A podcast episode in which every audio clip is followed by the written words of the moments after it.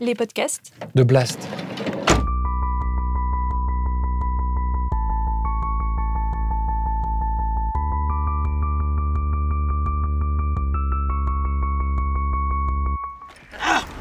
Je suis en train d'étouffer avec le- la fumée.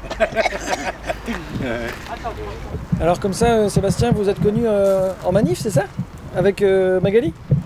Ouais, c'est ça. ouais. On pas tout dit. vous me parlez des idées, des idées, mais il n'y a pas que les idées. Ah oui, ouais, c'est- y a- les gilets jaunes, ça, ça nous a rapprochés, ouais. ouais, c'est bien. Après, je vais pas raconter ce- comment ça s'est passé parce que. Non, vaut mieux pas. Sur ce rond-point, situé aux portes du Luxembourg, ce minuscule pays qui est pourtant le plus riche au monde en termes de PIB par habitant, des dizaines de travailleurs ou ex-travailleurs frontaliers se sont arrêtés à la cabane des Gilets jaunes. Je m'appelle Magali et je suis. euh, je me définirais dans la plus, euh, la plus timide et la plus discrète. Du rond-point? Oui. Pour prendre un café qu'ils ont fait durer une nuit. J'ai rencontré Aurélie à l'âge de 6 ans à la caserne. Et euh, de là, elle m'a invité à son anniversaire. Donc, euh, je suis allée et puis depuis, on ne s'est plus quitté. Pour rejoindre une famille qui s'est étendue de samedi en samedi dans tout le pays. Après le- la rencontre mignon, euh, c'est Mike qui a rencontré Seb en manif. Et je disais, c'est un gars pour toi, il est bien, euh, machin. Il dit, oh non, tu me fais pas chier, nanana. Donc, moi, j'écoute, je dis oui, oui, oui, oui, oui, mais moi, euh, je ne me voyais pas renco- rencontrer quelqu'un. Moi, j'étais j'étais très bien euh, tout seul. Et au final, elle a eu raison? Bah oui. Oui, je lui ai dit, elle m'a dit, hey, qui c'est qui avait raison? J'ai dit, oui, c'est Bibi. Sur une première palette, posée pour ralentir la circulation, comment aurait-elle pu s'infléchir toutes ces destinations? Et on a été, on avait fait un bus pour le 1er mai. Et j'avais fait venir Seb. Et je lui dis, mais regarde, il est bien et tout. Et puis elle a dit, ah, non, non, non, pas du tout, hein, pas du tout, pas du tout. Parce qu'on est sur la même longueur d'onde, en fait. Parce qu'il y en a qui n'aiment pas les gilets jaunes, ça peut pas marcher. C'était plus simple que ce soit directement un gilet jaune, du coup. Ouais, c'est ça. Ouais, ouais. Ouais, ouais. Ça peut, sinon, ça peut pas fonctionner. Et maintenant, ça fait combien de temps que vous êtes ensemble Ben, sept mois. Comment aurait-elle pu se réunir Toutes ces destinées? Donc le coup de foudre en manif. Lui, oui, je pense, mais elle, euh, elle, elle est toujours dans, le, dans la réflexion, dans j'analyse, j'analyse, j'analyse. Puis regarde l'analyse. L'analyse six mois après, elle est là. Une histoire de France. et Franck. C'est une amie, mais c'est plus qu'une amie, c'est comme une sœur. En fait, c'est mon âme sœur, mon amie. C'est mon âme sœur.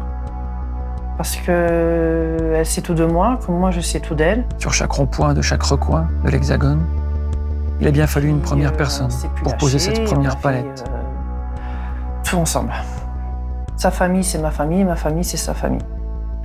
Tout ensemble, vous avez même travaillé ensemble. Ouais, on a travaillé ensemble. ouais. Moi, avant, je travaillais en usine et moi, je travaillais à un platon. Après, j'ai je suis tombée enceinte, j'ai eu mes enfants, mais c'était euh, plus pour les garder. Donc, il me fallait un travail à mi-temps et c'est Aurélie qui, euh, qui m'a fait rentrer dans les ménages. Mais qu'est-ce qui a bien pu engendrer, à l'aube, un samedi, ce geste fou, cette première palette Il a fallu revenir quelques années en arrière pour comprendre et demander à La première gilet jaune, du dernier au point. épisode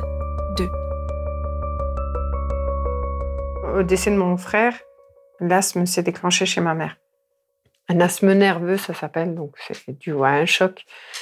Et donc, euh, du coup, là aussi, elle était très essoufflée, elle faisait beaucoup de crises d'asthme. Elle a été sous médicaments, euh, en dépression. Donc, euh, cette année-là, j'étais au collège. J'ai redoublé parce que j'étais plus souvent aux côtés de ma mère. Et donc, de 13 à 17 ans, plus ou moins, j'étais à l'école, mais en pensant à ma mère, en pensant à la vie active, en pensant à tout ça. Elle a pris des petits boulots, elle était femme de ménage dans une petite banque. Elle a toujours voulu euh, plus ou moins montrer sa force, mais euh, elle était fragile psychologiquement, ce qui est normal. Du coup, ces difficultés à aller la voir faire le ménage pour deux heures ou euh, gagner trois francs six sous, j'ai eu la chance de pouvoir rentrer au Luxembourg. Euh, J'y étais, quoi. J'ai pris euh, pour mettre du beurre dans les épinards et pour, euh, pour soulager aussi euh, la partie euh, santé de ma maman. Septembre 2019, Voici Luxembourgville, la capitale européenne du travail frontalier. France 3 Lorraine. Sur les 300 000 emplois occupés au Grand-Duché, 40% le sont par des frontaliers. Et parmi eux, ce sont les Lorrains qui se taillent la part du lion, Si l'on inclut les intérimaires, ils sont 80 000 à se rendre au Luxembourg tous les jours pour y travailler. Pas vraiment un choix, plutôt une fatalité. Le mois dernier, plus d'un millier de travailleurs frontaliers lorrains ont perdu leur emploi. Une fois licenciés, les frontaliers lorrains n'existent plus pour le Luxembourg. Ils perdent leurs allocations familiales et leurs indemnités chômage sont payées par la France. Le choc est rude pour des travailleurs habitués à des salaires et des situations plus élevées qu'en Lorraine. Je, voulais travailler. Euh, donc j'ai commencé un stage à l'intermarché. Puis euh, une voisine à moi travaillait au Luxembourg et elle m'a fait rentrer dans les ménages. Et donc euh, j'ai fait d'abord un remplacement dans, des bureaux à Luxembourgville. C'était une grosse firme de nettoyage au Luxembourg. J'étais très libre vu que j'avais pas d'enfant encore. J'étais plus à, à même de, de faire des heures, de pouvoir me déplacer sur plusieurs chantiers. Donc j'étais une pièce intéressante pour eux. quoi. J'étais jeune, dynamique, sans problème de santé apparent. Donc euh, j'étais bonne pour le rendement luxembourgeois. Puis je me suis retrouvée après six mois en tant que chef d'équipe. Ils m'ont proposé un CDI directement. Donc j'ai signé mon CDI de chef d'équipe. C'était que des privilèges d'être euh, euh, chef d'équipe euh, au bout de six mois et titulaire au bout de six mois? Moi, je vois pas ça en privilège parce que de 8h30 du matin à 23h, euh, j'étais toujours au travail, même si j'étais chez moi. Parce que mon téléphone devait être allumé euh, tout le temps. J'étais jeune. Ils m'ont appâté sur l'argent. euh, bah tiens, t'as ça en prime. C'était 150 euros, je crois, par mois de prime de femme de ménage. Quand j'étais en congé ou en maladie, je n'avais pas la prime. Une prime, c'est au bon vouloir du patron, en fait. Même là, après mon chômage, il était sur mon taux horaire et non sur les primes que j'avais. Donc, euh, tu perds énormément. Et j'étais libre dès qu'il m'appelait. S'il y avait un chantier sur un autre chantier, il savait qu'il m'appelait, j'y étais.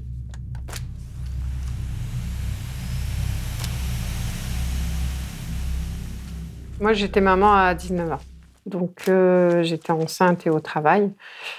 Ensuite, euh, ma première grossesse s'est plus ou moins mal passée parce que bah, ma gynécologue a voulu m'arrêter au bout du cinquième mois. Et mon fils était, était mal placé parce qu'il commençait à être en siège. C'est la position du bébé. Je ne pouvais pas accoucher par voie euh, normale. Ma gynécologue avait fait une feuille euh, en disant que j'étais en une grossesse à risque. Euh, donc euh, que je la, je la donne au patron pour aussi m'alléger parce que j'étais chef d'équipe mais œuvrante. C'est-à-dire que la chef d'équipe, elle travaille. Donc j'avais des bureaux à faire, des étages à faire. Donc je portais les seaux, je faisais les escaliers, je faisais euh, des charges très très difficiles. Là, enceinte, avec euh, un enfant en siège, le poids, il était vraiment euh, très difficile à supporter. Donc, il m'avait mis une alerte à l'âge de 5 mois en disant que si je continuais, ben, j'allais subir une césarienne. Donc, je l'ai dit à, à à mon superviseur qui m'a dit textuellement être enceinte, ce n'est pas une maladie.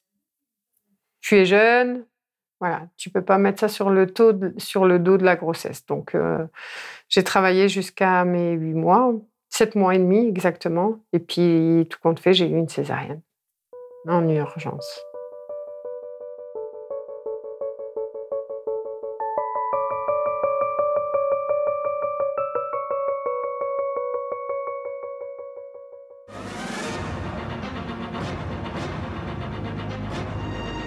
TF1, 4 janvier 1996.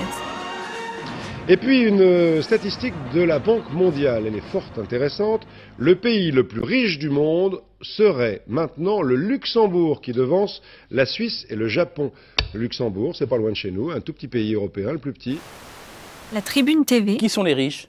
Qui sont les pauvres? 18 juillet 2017. Côté revenus, c'est le Luxembourg qui arrive en tête en termes de PIB par habitant, exprimé en standard de pouvoir d'achat, une unité monétaire artificielle qui élimine la différence de prix entre les pays. La richesse du Grand-Duché est même insolente, près de trois fois supérieure à la moyenne de l'UE 28. Le chiffre est néanmoins flatteur, car beaucoup de travailleurs transfrontaliers participent à la création de richesses luxembourgeoises sans être comptabilisés dans la population, puisqu'ils vivent en France, en Belgique ou en Allemagne.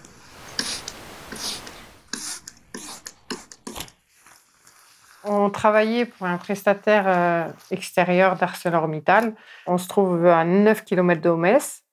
mais au Luxembourg. Donc, euh, on traverse la frontière à 9 km, on est à Esch-sur-Alzette. J'étais dans les bureaux de l'Arbed. Donc, c'est un grand, grand bâtiment. Il est rejoint par un long tunnel. C'est tout vitré. Donc, euh, vraiment, tu n'as pas le droit à l'erreur. donc, même les ascenseurs à l'intérieur, ils sont vitrés. Donc, c'est très design. Quand tu rentres dans l'ascenseur avec ton chariot et que bah, il y a des gens, des fois, tu es obligé de sortir le chariot pour laisser les gens passer. Quand tu dis les gens, on parle de, des salariés d'ArcelorMittal. C'est quoi? C'est des cadres d'ArcelorMittal Des cadres d'ArcelorMittal, bah, quand il y a des cadres qui montaient ou quand euh, des fois il y avait la, direction, ils faisaient des grandes réunions, alors là, on ne devait même pas prendre l'ascenseur, on prenait le, saut et on montait par les escaliers. C'est délicat des fois de rentrer quand euh, il y a les gens, ils sont dans les bureaux en train de travailler, toi tu viens chercher la poubelle, tu dois pas faire de bruit parce que s'ils sont au téléphone ou au travail, tu dois pas déranger. Mais si dans des bureaux, euh, ils étaient dedans et que tu toquais, des fois, ils te répondent même pas, ils te font un nom de la main pour pas que tu rentres. quoi. Donc, on terminait notre truc et on venait en arrière pour refaire le bureau quand ils partaient. quoi. On ne peut pas repasser derrière. On est payé à la tâche une fois, pas deux fois. Mais quand on finit les toilettes, il y en a qui vont pas respecter. Il y en a qui vont aller aux toilettes et qui vont tout salir. Donc, à chaque fois, il faut repasser derrière. Nous, on, fait par principe, on débarrassait les tables, on mettait euh, leur bureau et il y avait des tasses à café des fois sur le bureau, on les mettait dans la vaisselle. C'est sûr, c'est tu regardes, tu dis oh c'est rien, tu prends une tasse, tu la mets sur le chariot, mais non, parce que tu prends une tasse sur 46 bureaux. Donc déjà tu perds du temps sur ce que tu ne nettoies pas dedans. Et quand c'était pas prêt, ben on avait des réclamations en disant euh, ma tasse n'a pas été lavée quoi. Moi, mon employeur était content de mettre euh, un statut si vous voulez la vaisselle, vous augmentez le prix. Mais nous, on n'était pas augmenté d'avoir pris la tasse parce qu'ils ont pris un contrat vaisselle. On devait faire un travail visible, mais tout en restant invisible.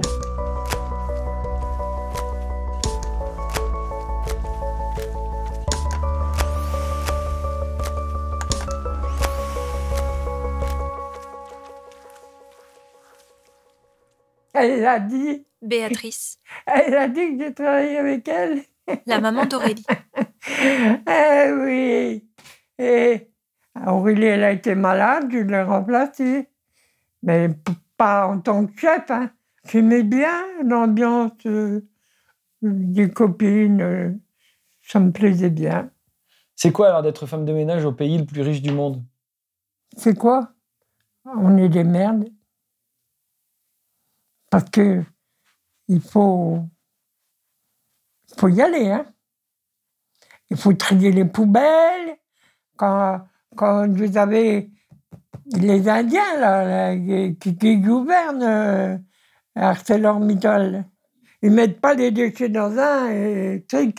Ils brossent les dents, ils crachent dans le, la poubelle, ils trient pas. Et tout, quand vous prenez les papiers, vous en avez plein les mains. Ils crachaient dans leur poubelle Bah, bah oui quand tu bosses, le client, il le voit très bien. Donc, ils se disent, ah ben, ils y arrivent en temps de temps, eh ben, on va réduire une demi-heure. Donc, le contrat, il est de 4,30, il va partir à 4. Il t'enlève une demi-heure. On ne peut pas être organisé parce qu'il manque toujours quelqu'un. Et comme ils ne prennent plus une fille pour euh, un remplacement, eh ben, c'est toi titulaire qui va les remplacer. Donc, ton travail, tu ne peux pas le faire correctement. C'est impossible. Le travail, c'était toujours le même, avec moins de femmes et moins de temps horaire. Il y a moins de filles, mais plus de travail. Au début, quand j'ai commencé, on était 15 femmes pour le même travail. À la fin, on était 12 femmes. Puis après, il y a toujours du rendement qui demande toujours plus, euh, voilà, pour payer moins.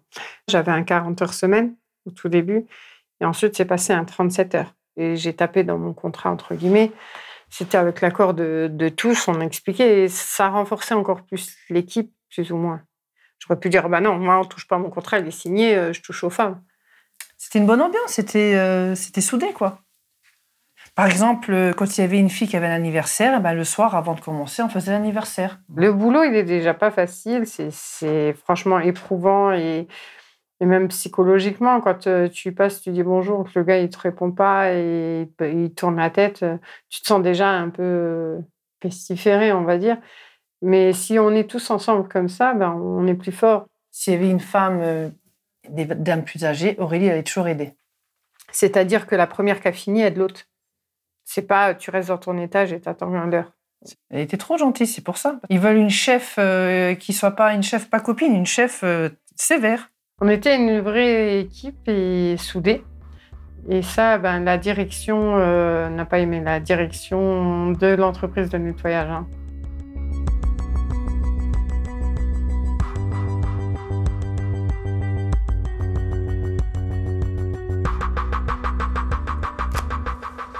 Je savais qu'il y avait des, audits de qualité. Donc, euh, moi, je connaissais les dates et j'ai aidé les femmes à faire euh, leur étage complet parce que c'était mal organisé. Et il y a une femme, des fois, elle se faisait des quatre étages et, et les autres, elles se faisaient qu'un étage. Tu vois, c'était très. Le travail était très physique euh, sur certaines personnes et moins d'autres. Et donc, j'ai essayé de jongler pour euh, le jour des contrôles soit, soit clair et net pour la personne, pour mon équipe, pour moi-même, pour le client, pour tout le monde, de toute façon. Les chefs nous tendaient des pièges. Parce que euh, il y a un contrôle, audit, ou un contrôle extérieur. Eh ben, ils vont vous mettre un, un bout de papier, derrière un téléphone, ou une petite trombone, pour te chercher l'avertissement. Au bout de trois, c'est dehors. hein. Pour le même motif. Et ça, c'était au quotidien ou c'était que pendant les contrôles de qualité?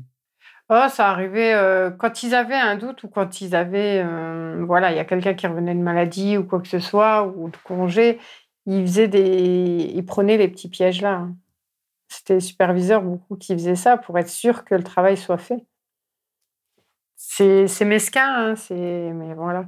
Mais ils en étaient vraiment là à laisser des confettis sous les. Oui, ou dans les les cages d'escalier pour savoir. Oui, oui, bien sûr. Il y a des boulettes de papier, il y a des papiers de chewing-gum, il y a. Ah ouais, ouais, ouais. Moi, j'en ai enlevé déjà. Je leur disais attention parce que là, il y, a des, il y a des pièges, il y a des boulettes et machin. Donc, faites gaffe à votre taf, quoi. T'enlevais les pièges de tes collègues. Quand je le voyais, ouais. Alors euh, là, il y a une collègue à moi que j'ai aidée.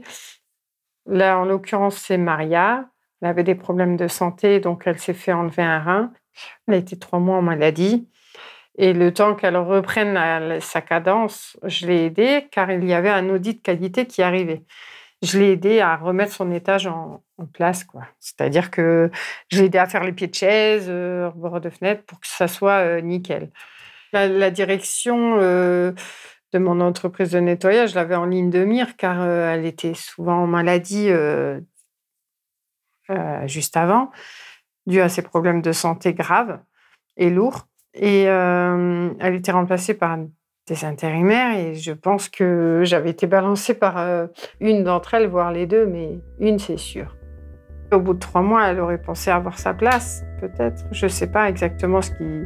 Je sais pas ce qui est passé par la tête pour, euh, pour aller déjà au bureau au lieu de venir m'en parler en me disant bah écoute là tu as passé du temps avec elle j'aurais aimé que tu m'aides moi à mon étage ou je mais ça euh,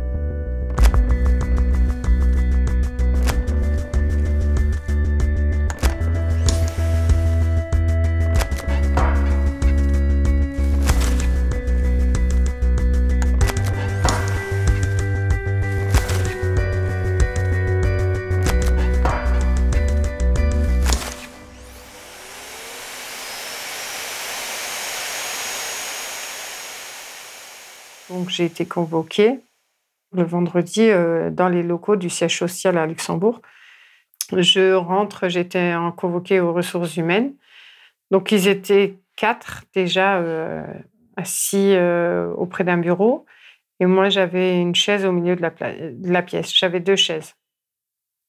Je pouvais être accompagnée d'un syndicat et j'ai pas eu besoin. Et ils m'ont expliqué que pour eux, c'était une trahison pour le patron. Parce que j'ai annoncé à mon équipe euh, qu'il qu'il allait avoir un contrôle qualité. Et dans le contrôle qualité, ben, eux, ils avaient en ligne de mire déjà les personnes les plus âgées et les plus fragiles, dont en l'occurrence euh, Maria, qui, elle, avait déjà du mal à suivre la cadence. Elle venait de récupérer euh, le travail, plus euh, de son opération du rein. Et là, ils, ont commencé à me donner des arguments comme quoi, pendant que je l'aidais, soi-disant, mon travail aurait pu être mieux fait aussi, vu que j'ai perdu du temps avec elle à la place de perdre du temps euh, sur mon travail. Mais mon travail, je n'ai jamais eu, je tiens à préciser, de réclamation du, du patron de l'Arbed ou du service. Il n'y a personne qui s'est plaint euh, du non-respect de leur bureau qui était sale ou quoi que ce soit. Tout était toujours nickel. Ensuite, euh, du coup, ils m'ont dit qu'ils allaient me mettre en punition parce que je passais d'un contrat de 37 heures à un contrat de 20 heures. Donc, je perdais 17 heures. Donc, tu, tu, tu passais d'un temps plein à mi-temps. Ouais. Et donc, euh, ben, je serais passée de 9 km. là, je passais à 25 km plus ou moins de, de mon domicile. Donc, euh, trois fois plus de trajet, plus un parking à payer à ma charge. Parce qu'ils voulaient que je change de site et d'équipe. Et ils m'ont dit que j'avais en l'occurrence pas le choix parce que sinon c'était non-présentation au poste de travail. Euh, donc c'était un avenant au contrat que je devais signer. Oh, j'ai pas signé parce que du coup je perdais euh, tout ça. Donc j'ai refusé.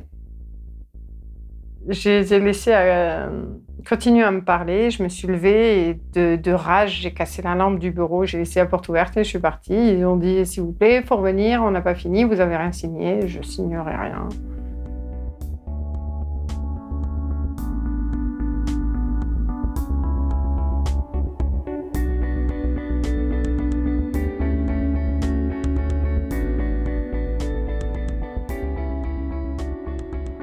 Le, lundi suivant, je ne me suis pas rendue sur le site où il m'attendait à 25 km de chez moi. Et euh, donc, du coup, ça revenait à un abandon de poste que je savais euh, pertinemment. C'est comme ça que j'ai été licenciée. Euh, c'était une faute grave. L'employeur ne voulait plus que je retourne sur le site. Je m'arrête avant où je travaillais donc devant les locaux de l'Arbette, et puis je dis au revoir aux femmes, à mon équipe, comme quoi je reviendrai plus. Et c'est le soir, euh, en rentrant, qu'elle nous l'a annoncé, ben, qu'elle, euh, qu'il l'avait viré. Qu'il l'avait viré, ouais. Ben, on était, euh, on était dégoûtés, hein. on était tristes et dégoûtés. Hein. C'était pas normal. Moi, de là, j'arrivais plus. L'ambiance, c'était, c'était plus la même. Donc euh, j'ai demandé à, être changé avec euh, la boîte et euh, j'ai demandé à changer de, chantier en expliquant que c'était plus possible de rester sur ce chantier et que je, voulais, je voulais aller ailleurs. D'après ce que j'ai entendu, la semaine d'après, j'avais sur mon équipe, j'avais huit femmes qui étaient parties en maladie pourquoi elles étaient parties en maladie Pour, euh, pour euh, marquer leur soutien avec toi? Ben, Alors, ils ne me l'ont pas dit euh, ouvertement de toute façon, mais oui, c'était une marque de soutien et ça m'a profondément même touchée. Je, vous dis, moi, mon équipe, c'était tous des, mamans, en fait. Des mamans, des, des, personnes qui étaient malades. Ils avaient quelques personnes en ligne de mire, dont Maria, qui étaient trop âgées et pas assez productifs. Euh, et qui continuait à faire le ménage et que tu sentais qu'elle était épuisée, et que... mais elle venait travailler. Je me sens quand même euh, plus, plus forte parce que j'étais jusqu'au bout de mes convictions. Et c'est pas le salaire qui m'a fait retenir. J'ai quand même perdu un travail que j'occupais depuis 13 ans. J'ai même pas été payée pendant trois mois de suite. J'avais des fiches de paye euh, de 0 euros parce que j'étais ni au chômage ni licenciée. Ensuite, j'ai dû enchaîner des petits boulots, des petits boulots d'intérim, ça pendant cinq ans. Donc, euh, c'était un peu compliqué, mais euh, jusqu'au jour où c'est que j'ai dû arrêter complètement euh, de travailler, car ma mère, sa santé était vraiment très fragile, et c'est là que Franck est tombé malade.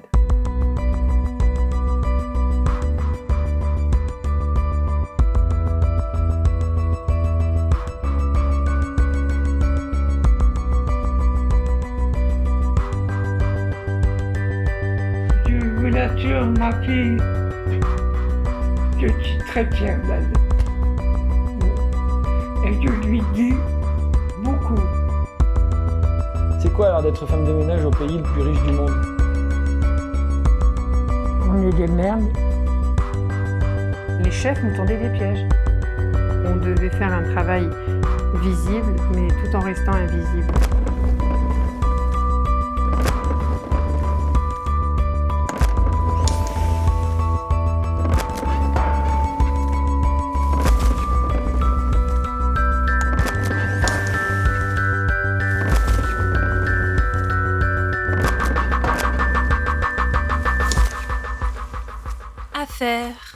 Suivre.